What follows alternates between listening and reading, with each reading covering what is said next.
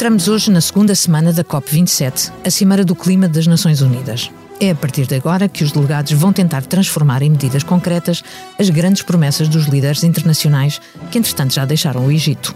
Há duas semanas, a revista The Economist fazia capa com um adeus ao objetivo de manter o aumento da temperatura média do planeta relativamente à era pré-industrial em apenas um grau e meio. Lembrando que no entusiasmo do multilateralismo de 2015 tinha ficado por pensar como viria a ser executado o Acordo do Clima de Paris. Entretanto, um terço do Paquistão inundado por monções extraordinariamente violentas, ventos inéditos nos Estados Unidos e a seca prolongada a matar tudo o que esteja vivo no Corno da África são notícias de todos os dias e não uma projeção para o final do século. Esta manhã aterrou em Sharm el-Sheikh Franz Timmermans, o enviado climático do topo da União Europeia e representante do Green Deal, que visa responder às exigências crescentes de assistência financeira por parte dos países que sofrem a fatia de leão das consequências das emissões de carbono feitas pelos países desenvolvidos. Bem-vindo ao Mundo a Seus Pés, o podcast da secção de internacional do Expresso. A anfitriã deste episódio sou eu, Cristina Pérez, e estamos a gravar no início da tarde de segunda-feira, 14 de novembro, com edição multimédia de João Martins. Para nos ajudar a deslindar as prioridades e os obstáculos de decisões com impacto no mundo todo, temos hoje connosco João Dias Coelho. Bem-vindo, João. Muito obrigado pelo convite. João Dias Coelho é o presidente da GEOTA, Grupo de Estudos do Ordenamento do Território e Ambiente, uma organização não governamental dedicada à defesa do ambiente e desenvolvimento sustentável desde os anos 80 do século passado. Leia o Expresso em primeira mão, onde quer que esteja. Assine o Expresso Digital e tenha acesso a todos os conteúdos exclusivos e leitura antecipada do semanário às 23 horas de quinta-feira.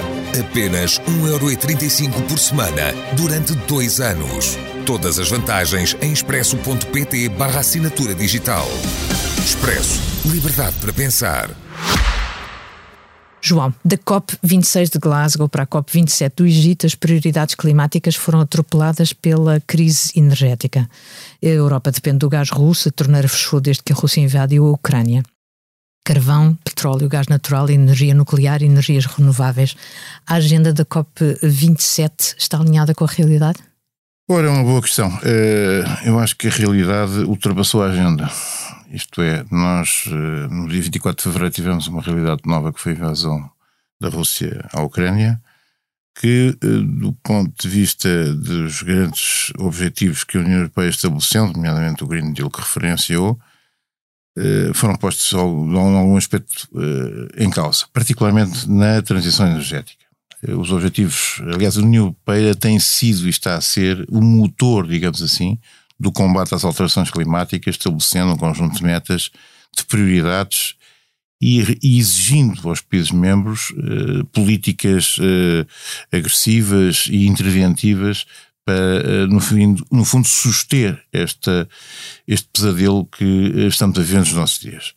Já referenciou aí na introdução muito bem eh, o que aconteceu no Paquistão e que não é inédito porque está a acontecer em todo lado uh, um pouco. Aliás, tivemos cheias na Europa este, este verão. Portanto, que é, estamos a ter. Acho, acho que só citei é? os casos mais extremos. Exatamente. A Europa, obviamente, tem uma capacidade de resiliência que não tem o Paquistão, que não terá a África, que não terá a América do Sul. E, portanto, eh, é outro dos objetivos, aliás, desta COP27. O que lhe queria dizer, no fundo, e respondendo à pergunta, é que foi-se forçado a ajustar, digamos assim, a, a, os temas a abordar eh, eu tenho dúvidas se o local escolhido foi o ideal, eh, porque não é exatamente um país que esteja a pautar por um regime democrático, por uma abertura à sociedade civil, à participação cívica das entidades também eh, económicas que têm que ser um ator deste processo de alterações climáticas, de combate às alterações climáticas e, enfim, é outro problema também que, que em parte, e, e repara, a próxima vai ser no Dubai, que também é um país altamente complexo, como todos sabemos, eh, em termos de cumprimento, cumprimento de metas e não só. E até em políticas uh, energéticas muito pouco amigas do ambiente. Mas indo uh, esta questão, obviamente que neste momento estamos a atravessar um momento difícil. Uh, as alterações que foram feitas, aliás, prejudicaram bastante. Repare, a União Europeia veio a dar um passo atrás em matérias que não seriam aceitáveis. Por exemplo, energia nuclear era um assunto perfeitamente já quase arrumado, digamos assim, porque a Alemanha eh, cessou, digamos assim, as suas políticas, o seu plano de energia eh, nuclear. Eh, o Japão já o tinha feito, em resultado do acidente que ocorreu, e portanto havia aqui um, uma aposta 100% nas renováveis, que era muito interessante, com países a darem exemplo, como é o caso da Dinamarca, entre outros, que uh, estão a desenvolver investimentos fantásticos na, na, parte das renováveis. Portugal também não está nada mal, tem, tem apostado nessa, nessa matéria e bem, e, portanto, uh, quando estamos a apostar para metas de descarbonização até, nós dizemos 2045, aliás, como o nosso Primeiro-Ministro foi referenciar uh, na declaração que fez, que é uma reivindicação das ONGs também em Portugal, é exatamente acelerar o processo e não atrasá-lo. Portanto, há aqui algum bypass, enfim, há um reativar até de centrais a carvão, que era uma situação não expectável, e que nos deixa bastante uh, pessimistas, devo confessar, pelo menos da minha parte, em relação aos resultados finais. Poderá haver aqui uma melhoria em alguns aspectos, nomeadamente no financiamento por danos e, e, necessidade óbvia dos países em vias de desenvolvimento ou subdesenvolvidos, como queiramos chamar, e que estão com dificuldades acrescidas para fazer face não só aos problemas da seca extrema, entre outros, uh, como também, obviamente, às intervenções que têm que fazer e aos investimentos que têm que fazer. E há um compromisso, como sabemos, de um investimento que já deveria ter sido feito com mais êxito desde a última COP, falou há pouco, de 2016, eh, peço desculpa, de 2021, Glasgow, e que não foi executado, digamos assim, eh, na, na, sua plenitude. São os tais 100 mil milhões que, neste momento, a União Europeia vem uh, pôr em cima da mesa para haver uma comparticipação financeira dos países ricos, sabemos assim, relativamente àqueles que são penalizados eh, pelo, pela, pelo, pelo, enfim, pela exploração que nós, uh, enfim, Europa, Estados Unidos, portanto o hemisfério norte, no fundo, em muitos aspectos andou durante muitos anos, desde a Revolução Industrial, a fazer a esses países. Deixe-me interrompê-lo para lhe fazer uma pergunta. Eu, neste verão, eh, entrevistei Carlos Lopes, que é o alto comissário da União Africana para os assuntos com a União Europeia, que me disse que estas quantias não só levam imenso tempo a ser movidas, como muitas vezes acabam por realmente não seguir e não chegar, não chegar aos objetivos. Ou seja, que a União Europeia faz muitos anúncios que depois uh, não têm sequência. Uh, eu penso que isso tem muito de verdadeiro. Não é só na União Europeia, nós que em Portugal também temos isso. É? Temos, temos muitos anúncios, temos muitos financiamentos mas depois a tradução prática e a execução desses financiamentos é uma o coisa. Não é? é, exatamente, há um processo burocrático e além dos processos burocráticos há muitas vezes eh, mais a vontade do que propriamente a execução depois. Ou criar os meios para permitir essa execução financeira, que, é, é, que tem que ser também ela própria acompanhada, fiscalizada, etc. Porque não podemos atirar dinheiro para cima dos problemas nem julgarmos que criamos metas e só por criarmos metas e leis e regulamentos, nós temos aliás uma excelente lei climática, não é? Eh, em vigor desde este ano, desde fevereiro de 2022, e, quer dizer, e a implementação destes mecanismos demora uh, eternidades muitas vezes. E, portanto, depois estamos a adiar ou a prorrogar prazos, uh, que é o que acontece muitas vezes.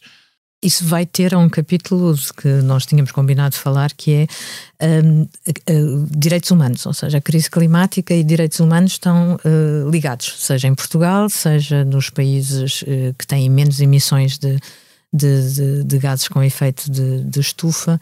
Um, de que modo é já citou isso antes, de que modo é que a realização destas grandes conferências ou destas grandes ocasiões tem depois sequência uh, ao longo do ano, entre, entre conferências, e uh, se acha que é o, o, facto de ser no Egito e depois no Dubai, se é uma maneira de chamar estes países para estas decisões globais, ou nem por isso? Eu penso que é difícil. Depois até lhe vou introduzir outro tema, porque esta semana também vai começar uma coisa interessante que é uh, o, que toda a gente gosta de ver na televisão, que é, que é o Campeonato Mundial de Futebol. É? e que por acaso é no Qatar, que é um país com uma tradição futebolística tremenda e que tem um patrocinador também que está ligado de alguma forma a esta, a esta COP, que é a Coca-Cola, que é uh, dos maiores produtores mundiais de plástico é? e que é um dos causadores de danos ao ambiente uh, fortíssimos. Eu estou a dizer isto porque o envolvimento das multinacionais na solução é prioritário. É isto que eu queria deixar. E muitas vezes achamos que isto é, é para patrocinadores, não é? houve 800 jactos, não é? Eh, personalidades foram jactos particulares para uma COP que pretende defender eh, ou evitar emissões, não é?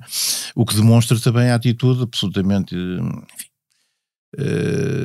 eu não diria ignóbil porque se calhar é muito forte, mas, mas, mas há uma certa displicência. Deixa à vista. Deixa à vista.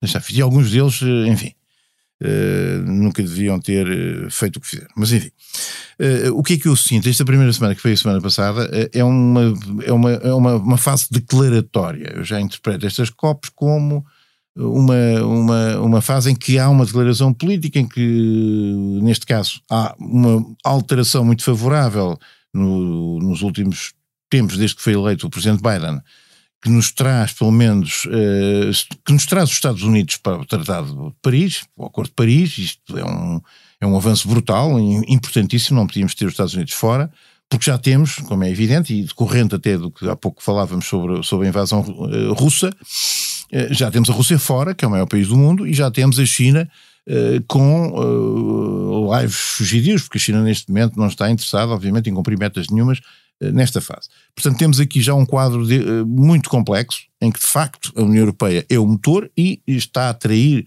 uh, os países uh, enfim, livres, democráticos, as democracias liberais a aderirem a planos mais exigentes neste, neste processo de transição energética e digital.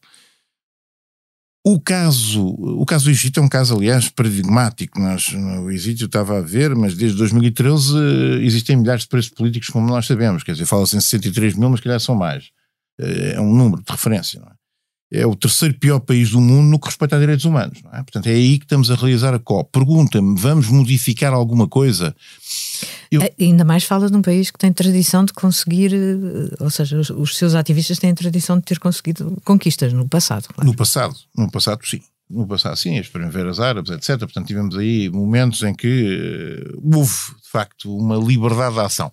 Neste momento, que é esta segunda semana, aliás, hoje é o dia da água, depois podemos trocar uma, uma ideia, porque isto é um dia que de facto nos diz muito respeito, com a escassez hídrica que tivemos neste verão, e que abrange políticas eh, internacionais importantes, Uh, é de facto uh, assustador perceber uh, se estamos a pensar, nós tivemos até uma, uma, estamos a pensar que é realizando uma COP num determinado país que nós vamos alterar as políticas desse país. Aliás, a COP não se realiza para alterar as políticas internas de um país, mas sim políticas de fundo a nível global. Portanto, nós temos que um, conseguir, é evidente, terá sempre um aspecto positivo eh, no conjunto de intervenções que são feitas e que são abertas e que têm que ser transmitidas, portanto, enfim, o grau eh, o grau de, de, censura eh, será sempre relativo, porque é, é quase impossível uh, censurarem intervenções uh, abertas e numa COP de, das Nações Unidas, não é?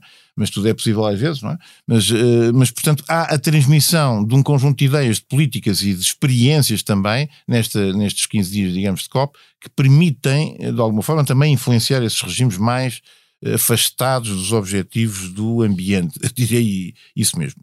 Dos direitos humanos já estão há muito tempo. Aliás, nós sabemos que os regimes democráticos eh, existem no hemisfério norte, no hemisfério sul são sempre discutíveis. Já no hemisfério norte temos tido experiências uh, do Trump, não é? Do Bolsonaro, portanto, quer dizer, com, com, com, com sistemas um pouco bipolarizados, até de uma forma radical e com alguma interferência na liberdade de informação e do acesso à liberdade de informação, que é uma coisa perigosíssima. Portanto, aliás, a campanha dos Estados Unidos foi feita exatamente a levantar questões pelos democratas que a democracia está em perigo. E, e de facto, hoje uh, a democracia pode ser questionável uh, porque a área planetária onde não existe liberdade de expressão e capacidade cívica de intervenção, e as ONGs são, digamos, uma, uma, uma parte fundamental dessa, dessa crítica, dessa participação, dessa informação. E de mobilização. E de mobilização. E de mobilização. Uh, repare, estamos muito coartados na, na, na, nesta Copa. Portanto, eu, eu, eu, desta Copa, até porque, repare, uh, estas alterações que já foram provocadas por causa da questão uh, do gasoduto que, enfim, que, que deixou de, de, transferir gás para a Europa, que infelizmente os, os alemães também tiveram aqui uma contraparte eh, um bocadinho negativa quando, quando fizeram-nos depender muito a nível europeu eh, do gás eh, russo. Às vezes tenho tendência para dizer soviético, mas é um. porque parece que regressámos um pouco ao passado.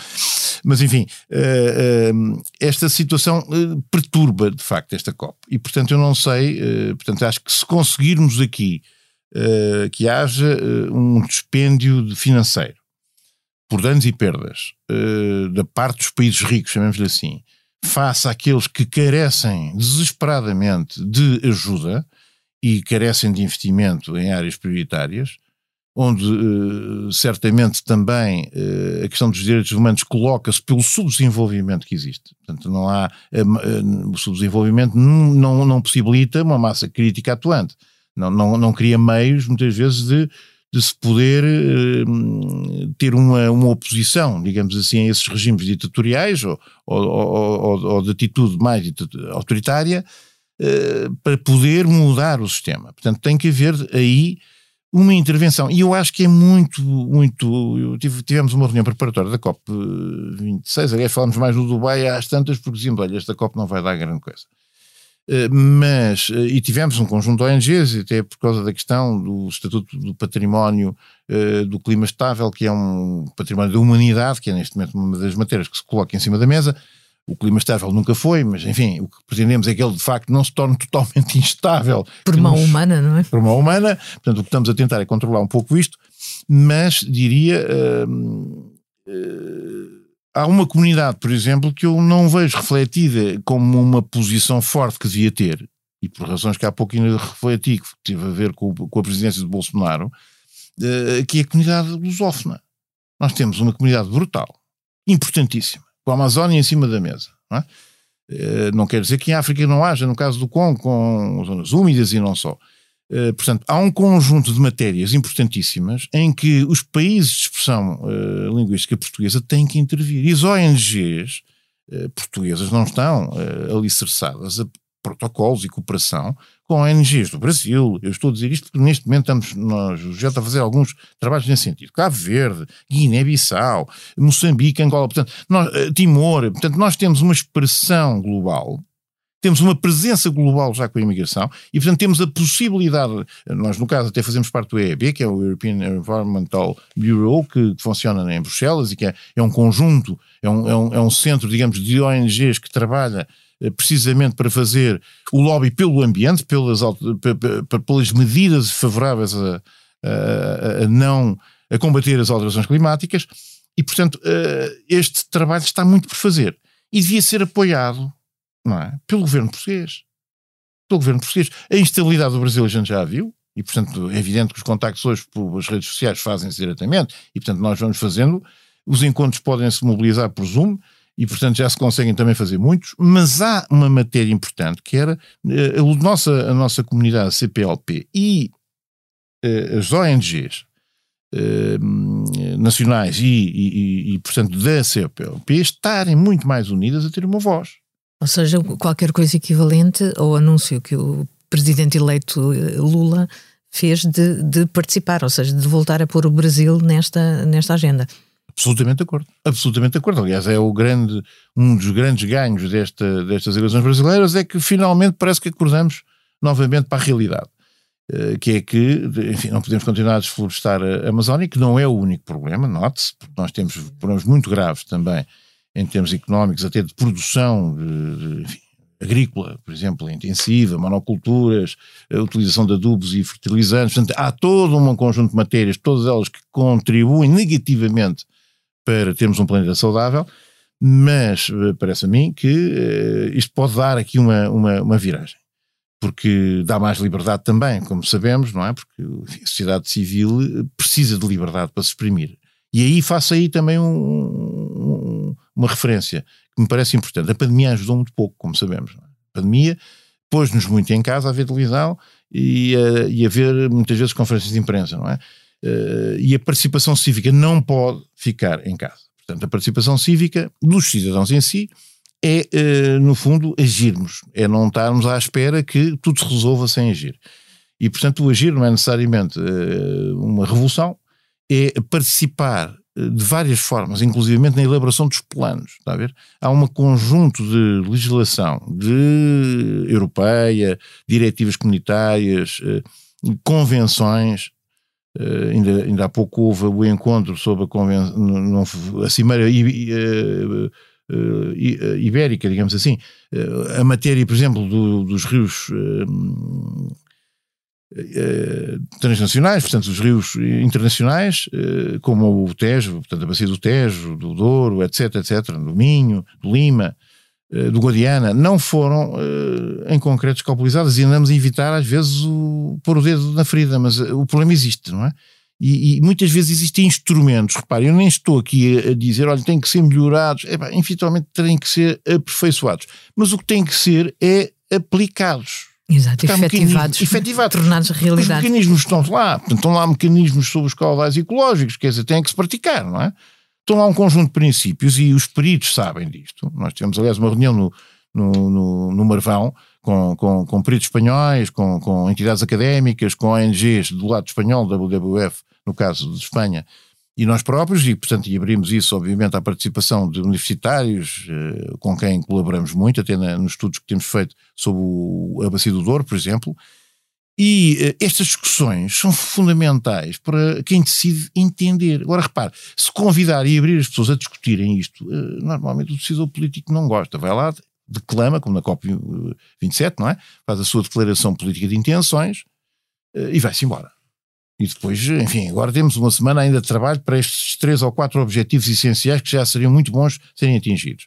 Que é o financiamento, como lhe disse, de, dos países que estão carenciados de, de, ter esse financiamento para poder combater as alterações climáticas. Temos alguma estrutura organizacional que o permita, uh, agitar um pouco a parte ativa da sociedade civil e uh, atingir as tais metas ou fixar as tais metas de redução que, felizmente, de emissões, que não é só o carbono que estamos a falar, é? O metano é um problema gravíssimo e às vezes esquecemos disso, nomeadamente no, no plano agropecuário, eh, e portanto temos aqui um conjunto de aspectos que têm que ser redefinidos e mecanismos de atuação e fiscalização. Senão não há eficácia, há só papel. Uh, o, que, o que fala implica uh, realmente que a participação é muito desigual. Tenho a certeza absoluta que os representantes dos povos indígenas não terão ido de jato para Sharm el-Sheikh. Uh, exato. Portanto, desse ponto de vista, ou seja, como é que acontece, como é que se dá voz a estas comunidades que existem em todos os países? Uh, em mega encontros internacionais, uh, onde estão presentes também os lobbies dos combustíveis fósseis e em peso. Sem dúvida que sim, aliás, porque vão, vão tentar prolongar o mais possível. É aquela, aliás, o Trump nisso teve um papel importante, que foi tentar ignorar as alterações climáticas, quando são uma realidade há muito tempo, aliás. Enfim, o planeta tem sempre alterações climáticas uh, desde sempre, e, portanto, estas são agravadas pela mão humana. É isso que estamos a falar. E, portanto, toda a gente já sabe que os combustíveis fósseis são, de facto, algo que tem que ser uh, erradicado da, das políticas energéticas dos países. Uh, e há soluções técnicas, aliás, a investigação, e, uh, que é uma área que está prevista em algumas, em algumas convenções e, e nos planos de, de alterações climáticas que estão a ser feitos da ação climática, que é aplicar também verbas e estou a pensar, olha, no PPR, depois de muitas coisas que foram feitas a, a correr, repensar e revisitar o nosso próprio PPR com os mecanismos de resiliência uh, que neste momento a própria Comissão Europeia exige que Portugal faça, que é ver se os investimentos que nós vamos fazer se calhar estão, estão, estão são disparates, alguns deles, não é? E neste momento são, são penalizados. Há um parecer do, do, do Tribunal de Contas Europeu em que exatamente acusa alguns dos países do Sul estarem a fazer investimentos errados e financiados pelos fundos europeus, nomeadamente na área uh, agrícola. Nomeadamente na área agrícola. E da água, porque não falar, porque as barragens, umas são, são necessárias, porque são multiusos e permitem o abastecimento de água e rega e permitem também a produção de energia, mas há outras que não têm, não fazem, não têm pés de cabeça. A situação de Portugal em relação à água é um bocadinho aflitiva, não? É bastante, é bastante aflitiva. Nós, aliás, estamos muito preocupados exatamente com, com, com planos de intervenção que é obra pública. Repare que há muita tendência, normalmente, de os decisores políticos fazerem obra uh, física e demonstrarem com a execução dessa obra física que estão a fazer bons investimentos e que estão a trabalhar. Ora, eh, nós aqui temos um, um, uma análise custo-benefício, que é uma coisa que se aprende nas faculdades e que normalmente, eh, eu acho que até se devia aprender na escola eh, mais básica, que é quando tomamos decisões saber o que é que, ela, o que, é que elas vão de facto afetar. E, portanto, há aqui casos bastante discutíveis, porque, por exemplo, não nos preocupamos, se calhar, com a problemática da recarga dos aquíferos. Hum, dou-lhe um exemplo. Eu, eu vim de sexta-feira do Algarve, Alagoas Brancas, não é? Aquilo é, um, é, uma, um, é uma zona úmida devia estar classificada em REN e não está. E estão lá a construir. Como é que é possível? Hum? Portanto, os próprios PDMs de terceira geração já deviam refletir situações que os de primeira e segunda não refletiram. Portanto, eh, há um conjunto de situações absurdas e há interesses económicos por trás e há erros estratégicos gravíssimos que têm que ser discutidos. Isto implica que a sociedade civil esteja mobilizada. Se há pelo que eu posso aqui fazer, se me permite, é isso mesmo. Porque as pessoas muitas vezes criticam como é possível e, e tentam depois travar as coisas quando não foram, se calhar, à discussão do plano uh, municipal da sua área. Não, é? não foram. Uh, discutir ou preocupar-se com o que é que estava a ser planificado pela pessoa, própria autarquia. Portanto, esta atitude que, que vem muito de proximidade, é? que é agir localmente, tem efeitos globais. Tem globais. Uh, uh, João, isso faz-me lembrar que a casa está a arder, os ativistas climáticos são os com mais imaginação, colam-se ao chão, às paredes, atiram sopa a obras de arte em museus uh, conhecidos de toda a gente, pintam fachadas de estantes de marcas de carros de luxo, mas acabam por ser alvo de crítica e correm o risco de ser mortos como mensageiros. Um, como é que se articula isto? Como é que as ONGs, eh, ou seja, eles são responsáveis por que este assunto tenha passado da ciência para a política. Uh, agora, como é que se potencia isto? Eu acho que a manifestação pública deve ser sempre construtiva. E, e, e, portanto, as pessoas, mesmo os mais novos, que obviamente têm sangue na guerra, como se costuma dizer, e portanto a vontade de revolta existe, também muitas vezes isto está a ser animado por uh, grupos mais extremistas que, na, aproveitando as redes sociais e com algum espírito mais anarquista, digamos assim, e, faz parte da sociedade e sempre fez, portanto não, é, uma, é uma, uma situação perfeitamente normal, mas que ganha às vezes contornos um bocadinho mais um, violentos mesmo e, e, e que não beneficiam a causa.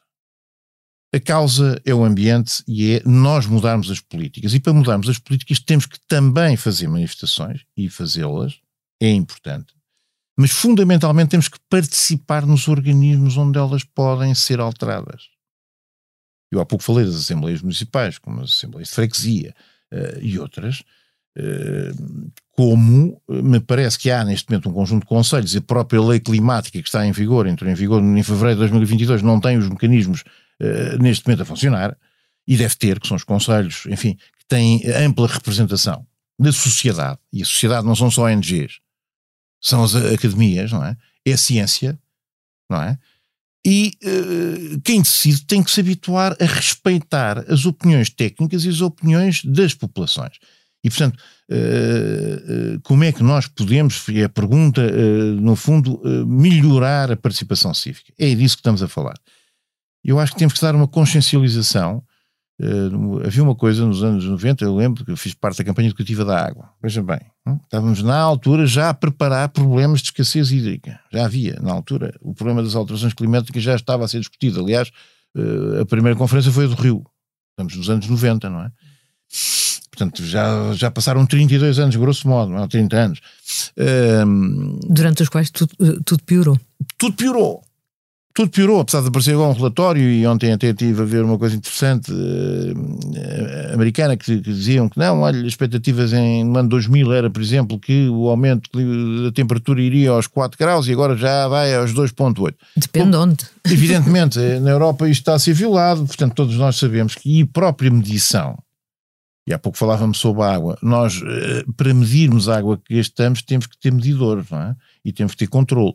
A mesma coisa, portanto, tem que haver um, um, um mecanismo e que ele seja validado e que ele seja um, aceite, não é? Comumente aceito pelas organizações, uh, com responsabilidade, um, pelas próprias, pelos próprios países e adotado. É como nós medirmos, desculpa aqui o parênteses, uh, estarmos a falar de 2005 como, como, como data de referência para as emissões ou 1990. Uma diferença brutal é? brutal. Portugal gosta mais de 2005.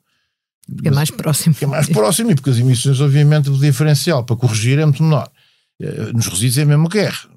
Andamos a tentar metas que sejam reportadas a 2005 sempre porque dá-nos mais jeito. E este dar mais jeito é um erro também, porque é, é, é, é esconder o problema.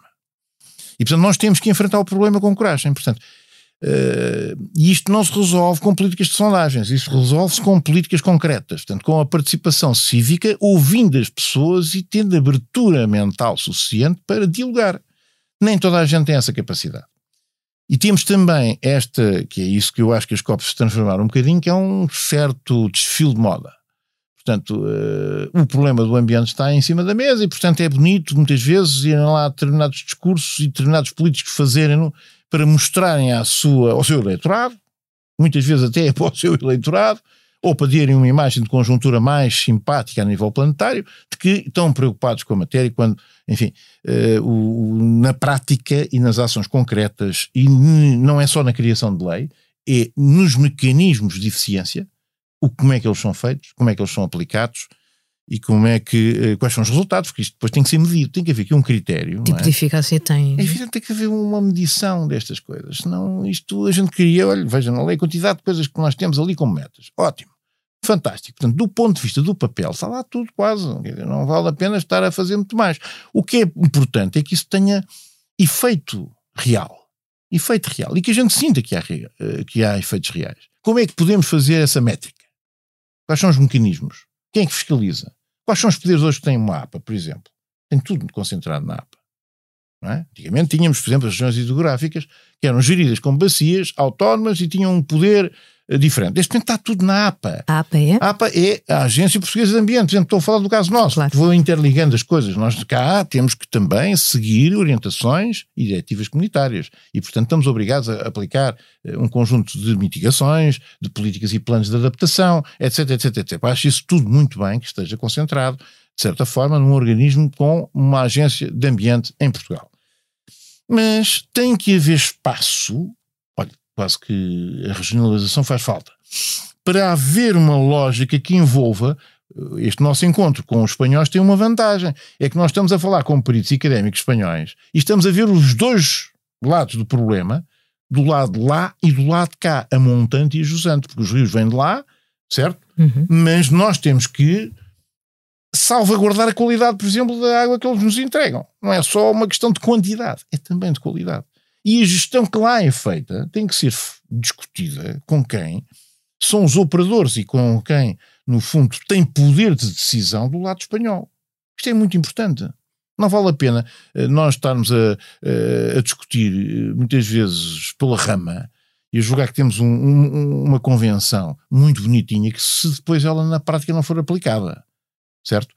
E, portanto, uh, e já vimos manifestações também do outro lado, por exemplo, da fronteira, em que diziam: não, agora a água não vai mais para Portugal porque eles deitam água para o mar. Outra coisa fantástica é começarmos a ensinar o que é, que é o ciclo da água, que era outra coisa que também que, que é obrigatória, porque a água de facto vai para o mar. A gente sabe que o ciclo é assim mesmo, evapora, não é? tem várias hum. fases.